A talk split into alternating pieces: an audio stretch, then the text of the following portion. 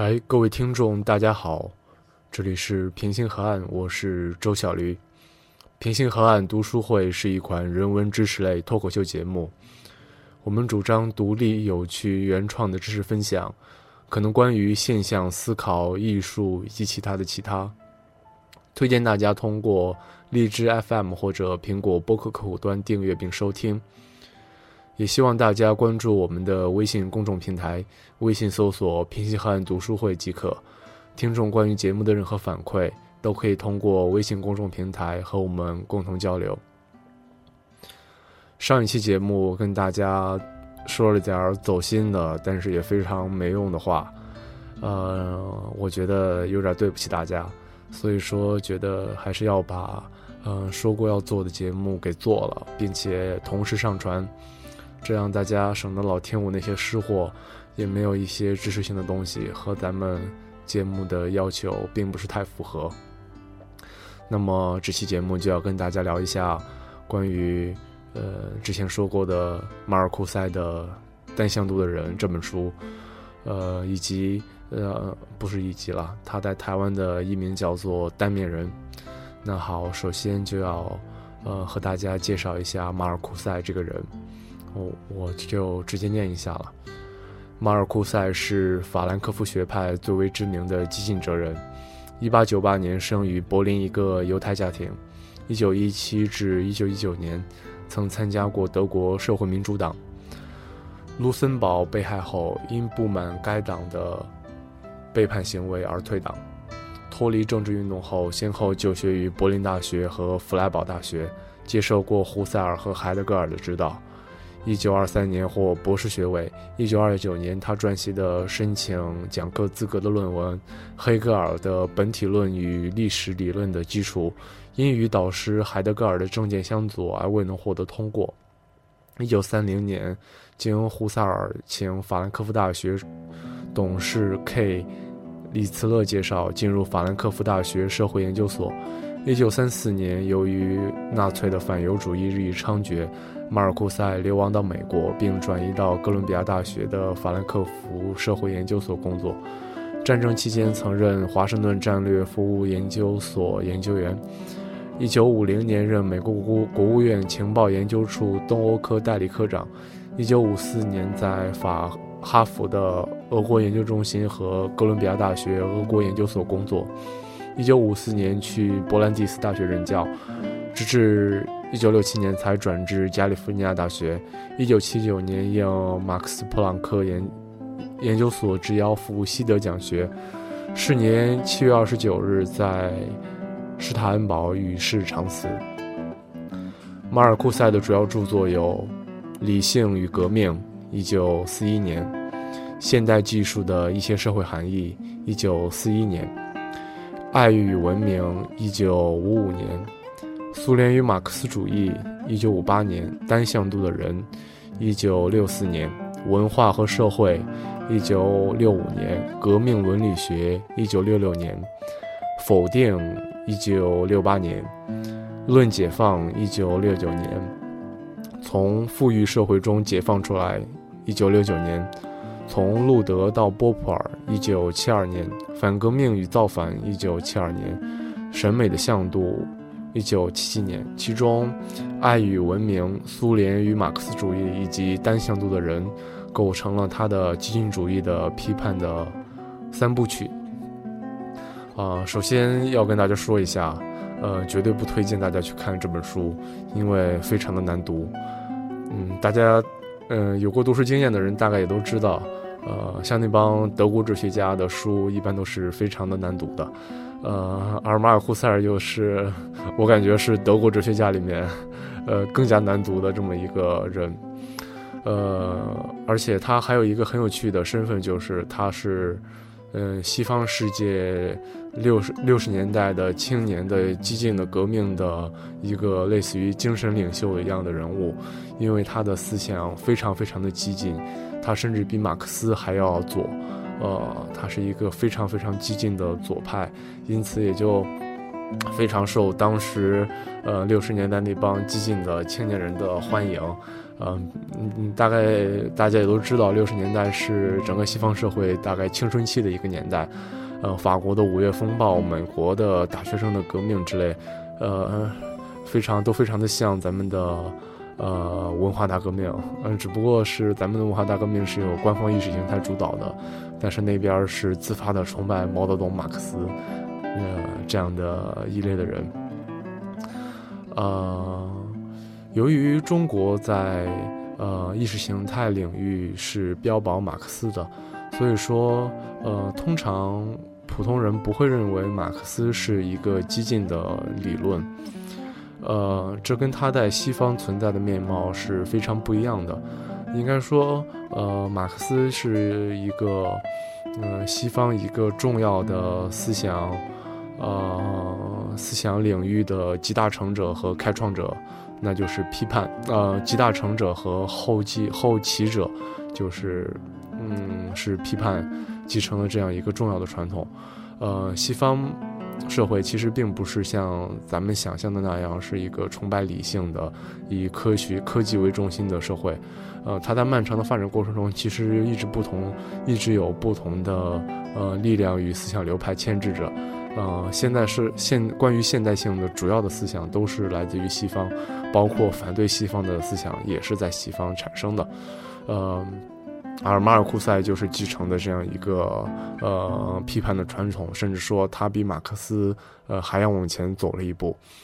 呃，关于西方批判理论的传统，大概就要追溯到康德开始。呃，康德要呃构建了他的三大批判理论，呃，主要就是要对人类认识世界的方式进行反思。当然，这也都是我道听途说来的。我没有能力去看康德，康德是阅读康德的门槛是非常高的。这也是为什么，呃，马尔库塞的书这么难读的原因。从康德、呃，黑格尔、马克思，呃，以及后继的马克思发展到现在的，呃，马尔库塞以及当代的，嗯，哈，呃，哈贝马斯，呃，这都是十分重要的一个思想的，嗯，传统在这里。呃呃，共同的特征就是非常的难读，呃，所以说都不推荐大家去读。呃，我也是读了个七七八八的，七懂八不懂的，嗯，觉得算了吧，就快点读完了，然后好跟大家分享，好结束这一趴，来进准来进行托克维尔以及呃其他方面的呃社会学思想家的阅读。啊，对，虽然说马尔克斯、马尔库塞通常被认为是一个哲学家，但是他在任何一本社会学理论的著作当中，一定都有他的一笔，因为批判理论也是社会学理论的一个重要的领域，就像呃托克维尔通常会呃被认为是嗯社会学的祖师爷之一一样，嗯，托克维尔也没有进行任何。呃，现代意义上的社会学研究，可它仍然被写在了社会学历史里面。呃，再有就是关于版本的问题。呃，我手头有两个版本，一个是我在台湾的一个二手书书店买的单面人，呃，发达副标题是“发达工业社会意识形态研究”。另一本是我从 Kindle 上下载的，呃，简体书版本《单向度的人》。啊，啊，喝口水哈，嗓子有点干。之前说了呃快一个小时了，呃，应该说台湾的那个版本是非常的可怕的，真的一点都不懂，翻译的非常差。呃，再加上我的繁体阅读会有问题，呃，呃，简简体的版本倒是相对比较好理解一些。我猜测可能的原因就是，呃，台湾的版本是根据德语直接翻译过来的，而。单向度的人，也就是简体的版本是，呃，根据英语翻译过来的。现在据说很多人读康德，很多德国人读康德都要看英文版才比较通顺一些。嗯，说了这么多，呃，把关于哈比马斯是谁，以及西方思想的这个批判的传统，以及啊，当时他们所处的这样一个时代都介绍清楚了。呃，关于时代再补充几句吧，呃。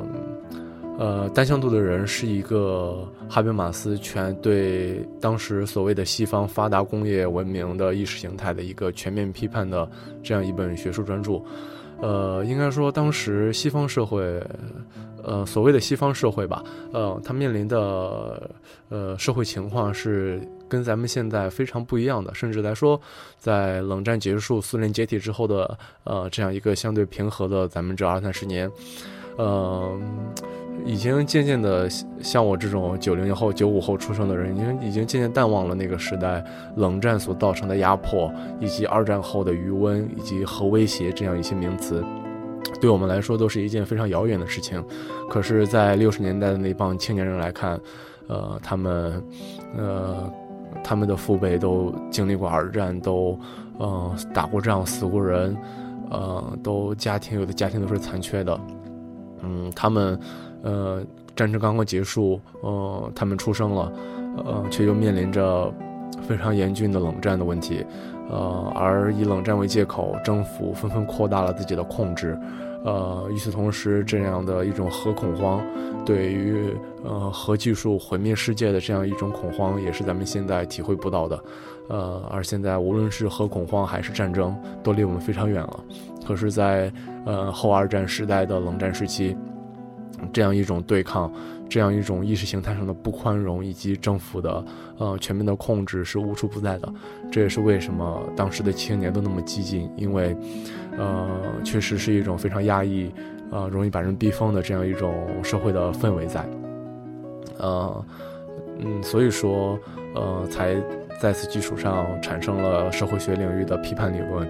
以及一大批的左派的艺术家。呃，文学家等等等等吧，呃，在今天看来，呃，这样的恐慌，呃，站在我们已经过去的历史上来看，这样的一种恐慌与，呃，与呃个人与国家机器之间的张力，呃，是比较过度的。但是不要忘了，那个时候人们的神经是紧绷的，呃，而现在咱们已经松弛下去了。呃，商业逐渐发展，世界格局正在进行悄然的一种变化，嗯，是不可同日而语的，嗯，只有，嗯，只有，呃，而且通常我们不会把认为西方是一种极权主义的社会，可是，呃，只有只有搞清楚了那样一个时代背景，才能够理解，呃，为什么马尔库塞说西方是一个，呃，极权主义的。呃，单向度的、没有希望的这样一个社会，以及为什么，呃，那么多的思想家都想超越资本主义这样一个牢笼，而建设新的世界。虽然说，呃，无论在十九世纪的马尔克、马克思看来，还是在现代人们看来，呃，所谓的新世界都是不存在的。呃，虽然说马克思认为是存在的，但是和马克思同时代的很多人都不认为它是存在的。我也不认为它是存在的。嗯那么，单向度的人这本书讲的是什么呢？它的中心议题大概就是，当代工业社会是一个新型的极权主义社会，因为它成功的压制了这个社会中的反对派和反对意见，压制了人们心中的否定性、批判性和超越性的向度，从而使这个社会成为一个单向度的社会，使生活于其中的人成了单向度的人。呃，这段话是在。我这个版本的呃单向度的人的译后记里面，呃，译者对于马尔库塞的生平以及思想进行了一个呃比较具体的梳理。我们今天的节目的呃一些提纲也是根据这么这个这个这个这个结语来写来进行的。听了这个，大概大家想明，呃，应该会比较明白了一点，但似乎又不太明白。呃，主要不明白的，那就是什么是向度，什么是单向度的人，或者说，啊，为什么是一个新型的极权主义社会，或者说，为什么它是新的，为什么它又是极权主义的？呃，对，那这就是咱们后来要进行的这样一个话题。先解释一下向度吧，向度，呃，在英文词里面，德语词我不知道哈，呃，就是 dimension。dimension 就是维度的意思，就是现在的一维空间、二维空间、三维空间的那个维度。呃，所谓单向度，就是这个社会和生存在这个社会中的人都只有一个一个向度，就是都知道，都只知道往一个方向去，而不知道想象另一种历史替代性的可能性。呃，译者说，在这里把 dimension 这个词译作向度，主要是想传达原文中的价值取向和批判尺度的意思。呃，就他说的什么意思，我也没听明白。为什么单向度就是就是有批判的意思，而单维度，呃，或者单方面就不是批判的意思？翻译是件技术活哈。呃，那什么是单向度呢？呃，有一个书店叫单向街。我不知道，也是一位中国的公共知识分子徐志远所创办的一个品牌，而且貌似从前年开始，啊，随着互联网大潮的兴起，它好像开始盈利了，呃，呃，办了十年，终于盈利了。嗯，不知道他的这个单向跟这里的单向有没有具体的联系？或许徐志远是想超越单向的这样一种生活方式，进行一个。呃，呃，进行一种，呃，进行进行一种不同的生活方式的这样一种建立呢？我也不知道，只能去问徐志远或者去网上查一查，我也懒得查。那什么是单向度呢？啊，在作者在马尔库塞看来，单向度就是，呃，无法超越，无法超越资本主义的现存的生存逻辑与社会逻辑。呃，而生而被当代的工业社会所塑造的人，就变成了单向度的人。这样的人丧失了呃，在马尔库塞看来非常珍贵的否定、批判和超越的能力。呃，这样的人就不再有能力去追求，甚至也不再有能力去想象和现实生活不同的另一种生活。呃，而这样的一种人或者这样一种社会体制，正是资本主义或者说发达工业社会的新的集权的性质，呃，所塑造出来的。呃，就比方说，嗯，在现在这个时代，呃，消费成为了一种单向度，呃，女生都想要 L L V 或者 Gucci 的包，呃，而他，而。这种包或者女或者人在哪里工作？你比如说你在 MoMA 或者说世贸天阶这样的地方工作，呃，就比你要在你就比你要在保定或者石家庄这样的地方工作要更有面子一些，呃，就显得更加高大上一些。而如果你成为成为上层的阶级，呃，你就可以嗯出出入都是名牌，出入都是车之类的，这样一种消费的呃物化的倾向。已经把人给规训了，把人变成了单向度的人。呃，今天呢，主要还是想介绍一下马尔库塞的想法。至于我真实的想法，呃，我可能就我个人而言，不是特别同意马尔库塞这样一种观点。但是我的观点不重要，思想家的观点才重要。所以说，我在后面就不会说我的我想的是什么了，而只会说我理解的马尔库塞想说的是什么。啊。呃，说到哪儿来了？刚才啊，对，就说到单向度了。呃，其实单向度还有一个同义词，呃，近义词吧，就是异化。呃，异化是现代性，从由马克思提出来的，呃，并且呃被这样一种批判的持批判理论的学者不断继承的这样一个一个名词。嗯，可以说马尔库塞主要想在这本书里讨论的，也是在，嗯，发达的工业社会，呃，人是如何被异化的，呃，是如何从原来一个完整的人变成一个单向度的人的。那什么是异化呢？呃，这个词解释起来比较复杂，呃，总的来说就是人不像人了。嗯，人呃已经被各种各样的东西所束缚、所呃规范、呃所改造，呃失去了人的天然的那种自由，呃自由也是呃批判这一个呃思想领域的人所坚持的这样一种观点，就是说人是天生自由的，人有一个完整的自由，人有完整的天赋的权利，呃。这样的观点主要还就是从卢梭来的，嗯，在马尔克斯那个时代是，呃，资本主义疯狂发展的时代，是工业文明，嗯，极大推进的时代，呃，所以马克思认为，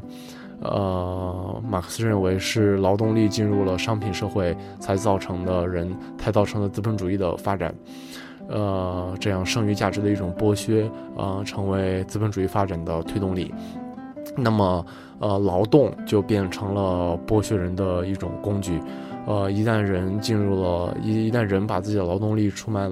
嗯，出卖到了商品市市场，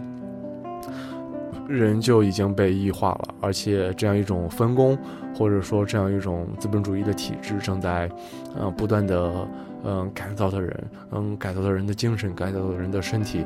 呃，所以在马克思马克思看来，我们就要作为被改、被被异化、被，呃，嗯，被改、被，呃，出卖劳动力的呃无产阶级，就需要呃起来反抗，建建立一个没有阶级的新的社会。呃，而在而马克思那个时代，并不是科学技术极大发展的一个时代，所以说，呃，到了这样一种异化的概念，到了马尔库塞这里，就变成了技术。马尔库塞认为，呃，技术成为了在发达的工业社会异化人的表现，呃，呃，技术的不断发展造成了消费消费主义和物欲的一种横行，呃，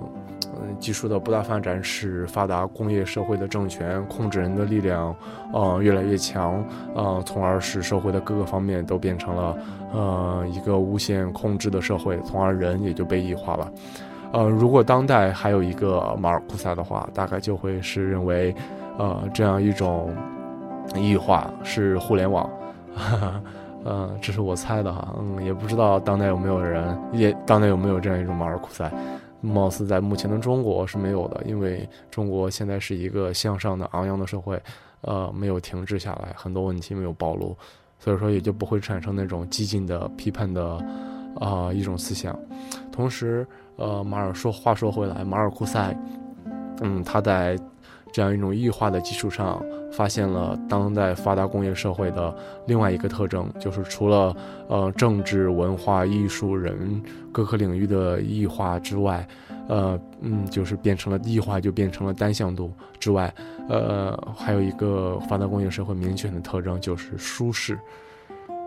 这样一种技术的发展，嗯，技术极大的代替了人力，那种繁重的，嗯，沉重的工作，那种呃摧毁人健康的工作，那种超长的工时，可能在现在不是一个太大的问题。可是，呃，技术的发展让人更加舒适了，老板，呃，大家都能出去旅游，大家都能，大家都奔着 LV 去，呃，都奔着要住一个。呃，买一套在，呃三环以内的房子，或者在五环以外买一套国家公园里面的别墅，呃，都奔着这样东西去了。呃，虽然说，呃，人生活越来越舒服了，可也，可是人就在这样舒适的生活中，呃，被异化了。所以说，马尔库塞为什么比马克思更加激进呢？就是因为马克思认为，呃，这种技术的大发展使社会控制的能力更加增强，以及，呃，随着技术的发展，导致人越来越变得舒适，这就导致这样一种单向度可能缺乏一种被超越的可能性，嗯，缺乏一种革命的可能性。他甚至是悲极度悲观的，他不认为，呃，可以超越，可是这却是一种异化。呃，这是一种人的自由的失去，是一种，呃，呃，另一种生活方式的权利的被剥夺。很多人批评马尔库塞，就是说，你在批判的是自由，可是你你在批判的是当代社会没有自由，呃，可是你呃却认为他，呃，可可是你却认为他无法被超越，无法被批判，那那什么是自由呢？这种绝对的自由是存在的吗？呃，很多人，呃，这是一种批判，呃，另外一种就是说，呃，马尔库塞，你有没有什么呃学？你无非就是使马克思的牙慧而已，呃，只不过是用马克思的各种的，嗯，思想的方法，呃，对当代社会进行了一次清算，嗯，不见得有什么太高的学术成就。我是无论有争议也否。呃，没有争议也否，至少在上个世纪六十年代，这本书呃几乎成为了，好像现在也是几乎成为了，呃媒体行业领域多媒体的或者学社会学的、学哲学的必读的一本书。呃，无论他的思想到底是对还是错，真还是假，但他在思想史能留下来了，也不枉这样一位思想家的辛辛苦苦的批判了。那么，嗯，下一部分咱们就就政治、生活、文化和思想这几个领域，看一看马尔库塞是如何，呃，是如何进行批判与清算的？呃，马尔库塞说，当代工业社会是一个极权主义的社会，那是因为从政治领域来看，呃，就是当代工业社会成功的实现了，呃，政治对立面的一体化，呃，就是无论是比如说党派政治，无论是呃国民党还是民进党，啊，无论是美国的共和党还是呃民主党，呃，他们都在这样一种。政治体系之下进行呃活动，而不是想一想超越这个政治体制，因而这样一种政治对立面的一体化，消除了危害社会继续存在上的政治排别，就是嗯，在当时看来就是一种激进的共产主义的可能性被消失了。呃，而且随着机械化对劳动量和劳动强度的减低，随着蓝领工人的白领化，随着非生产性工人的增加，呃，这样一部分无产阶级就逐渐丧失了它的否定性和革命性，并与往日的敌手联合起来。啊，呃，不评价，不评价哈。啊，这是政治的领域，就是说，呃，当代社会越来越不是一个阶级分化明显的社会了，而且更多的是变成了一种。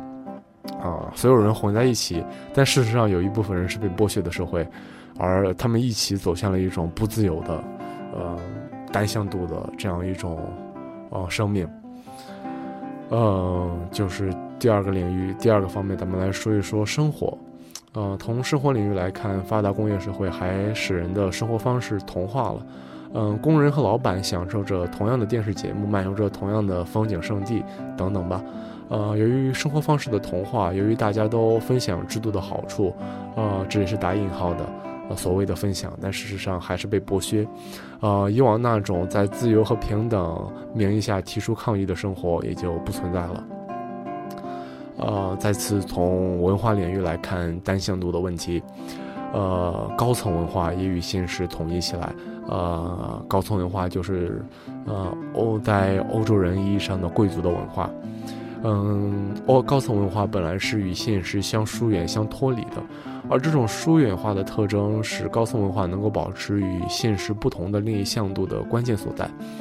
今天，高层文化与现实的间距已被克服，文化中心变成了商业中心或者市政中心，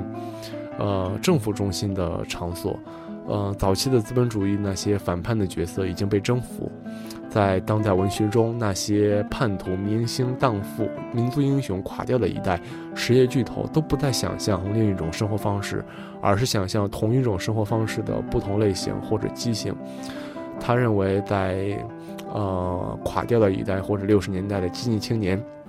他们所做出的那种越轨的行为，那种激进的偏激的行为，并不是啊，嗯，并不是一种。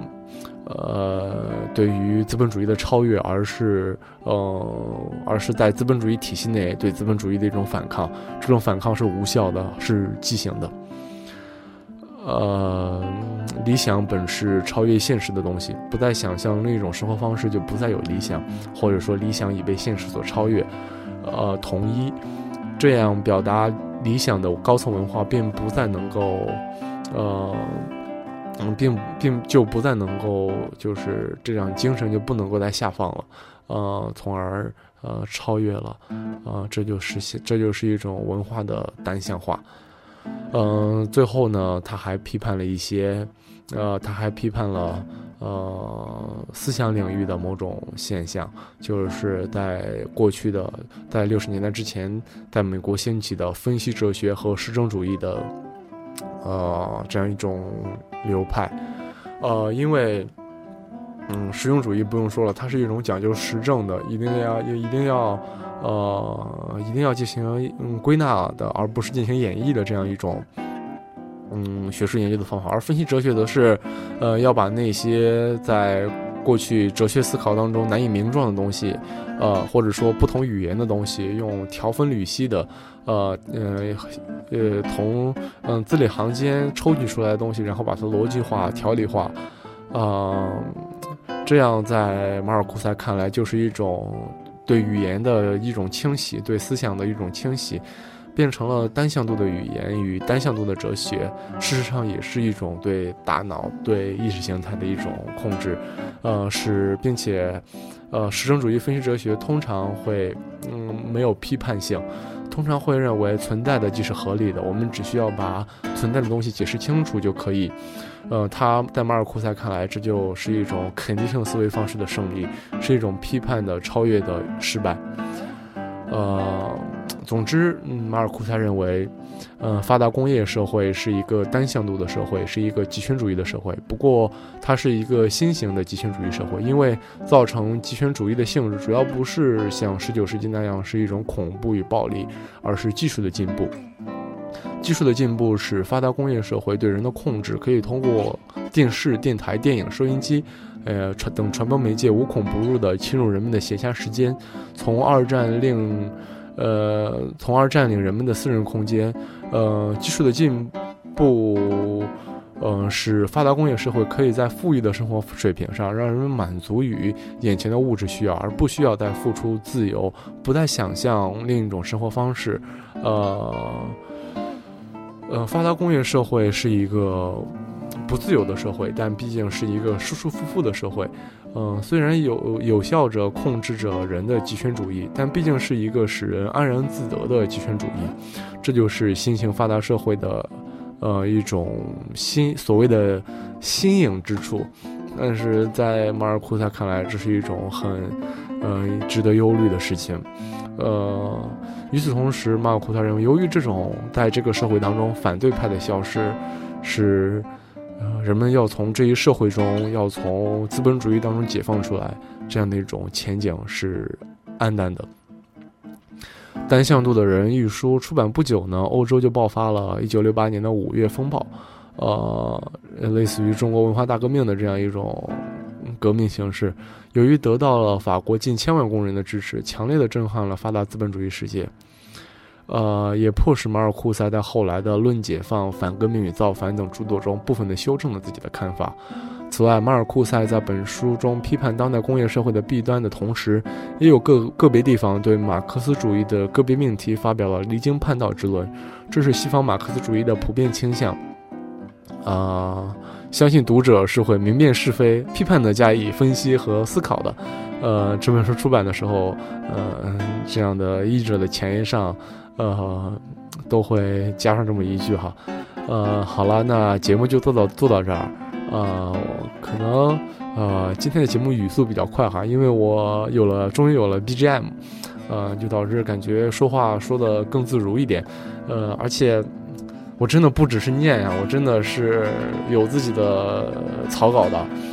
啊，所以说大家不要误会，不要误会，这不是一场原创的节目。虽然说我也有很多，呃呃念的呃书中的一些内容。好，就这样吧，呃，节目就录到这儿啊。不推荐大家去读这本书，但是希望大家能够知道马尔库塞这个人，以及他说的单向度的人是什么意思。